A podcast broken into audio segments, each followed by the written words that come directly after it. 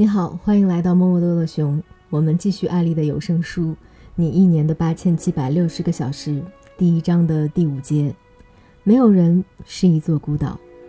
我十八岁独自坐上火车，来到离家三千公里外的北京求学，到如今已经七年了。七年足以发生很多改变。七年前坚持的，现在可能已经妥协；七年前喜欢的，现在可能已经麻木。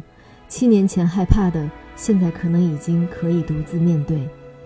别人经常说：“艾莉，你靠自己在这个城市闯出一片天，是一个很强大、很独立的人。”的确，我习惯了一个人面对生活的压力和挑战，一个人处理琐事，就连生病去医院打吊针时，也是一个人在医院的长廊中背着西班牙语，等待时间过去。每天晚上回到家，打开书桌前的那盏台灯。花半个小时录制每晚的中文双语睡前故事，群发到微博上。每一段故事的时长整整好好是六十秒，一秒不多，一秒不少。读错一个词要重录，错了一秒也要重录。每天六点起床后也会重复这个过程。没有任何人可以帮我，哪怕只睡了两个小时，我依然会自己录好录音进行推送。七年，两千多个日夜就这样划过。其实，孤单的我也是那个想听到睡前故事的人。这是一个过度追求独立的社会，在百度搜索“独立”一词，能找到两千三百九十万个相关词条。你为什么独立？你为什么不独立？你怎样才能独立？这三个问题像苏格拉底之问一样，排山倒海地向我袭来。我们也开始一切向独立看齐。工作中，无论什么事情，我们都希望自己独立完成。情感里，无论遇到什么烦恼，我们都希望自己独立面对；生活上，无论有什么难题，我们都希望自己独立解决。一开始，独立是一件让人向往的事儿。很多人到了十七八岁，最盼望的就是离家，独自走向社会。当领到第一份自己赚的工资的时候，我们就像发表独立宣言一样，向世界宣告：从此我可以自食其力了。到后来，当独立变成衡量一个人行与不行、好与不好的标准时，独立开始让我们感到力不从心，可想而知，这么复杂的世界，我们独自面对是一件多么吃力的事情。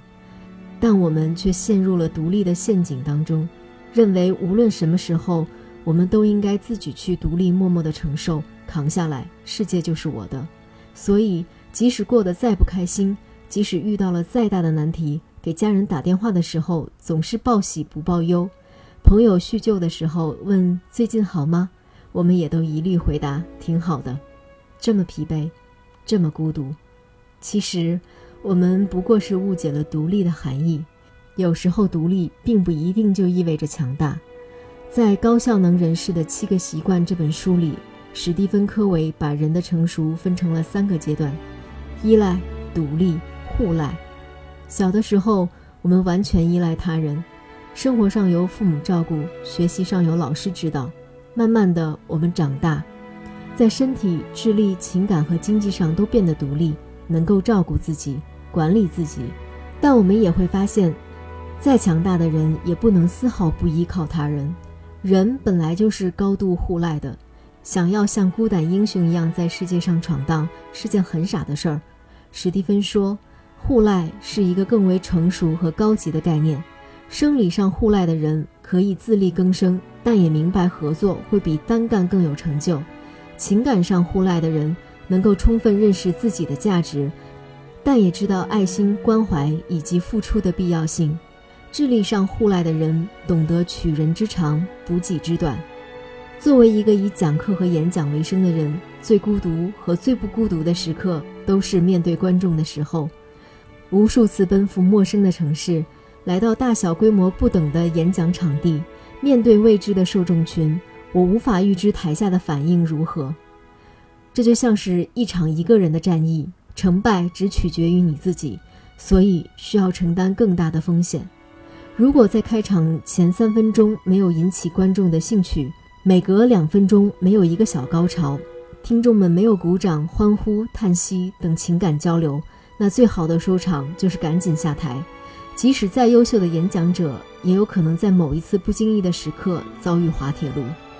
所以很多时候大场面的演讲都是两三位演讲师搭配上场，这样万一一个人发挥失常，另一位同伴还可以出来救场。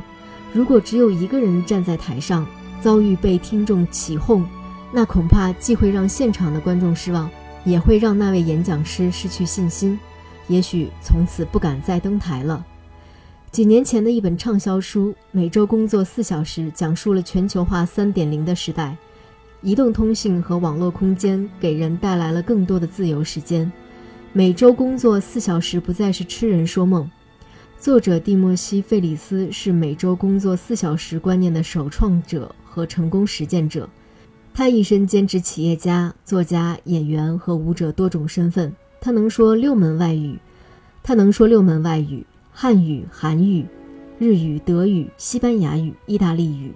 他宣称，世界上最富有、最成功的人和所有人一样，每天都拥有同样的二十四小时，每周都拥有同样的七天。他们之所以杰出，是因为他们更聪明的工作，而不是更辛苦的工作。举一个简单的例子，比如整理数据。一个美国程序员可以自己做主要的百分之二十的工作，将鸡毛蒜皮的小事交授给别人，每小时的收入为九十五美元，而他支付给印度程序员的工资仅为每小时五美元。这个例子比较极端，但说明了一点：在不违背商业道德的前提下，通过授权让专业的人做专业的事，自己就可以获得更多的自由时间。凡事都亲力亲为，能够留给自己的时间自然会少得多。在学会自我主导的同时，学会与人合作、互相依赖，既能在关键时候帮助我们弥补不足，也能提升工作效率。工作如此，生活也是如此。没有人是一座孤岛，可以自全。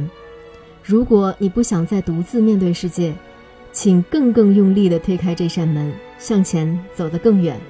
请前往第五章。百分之九十的人倒在了这个叫做成功的路上。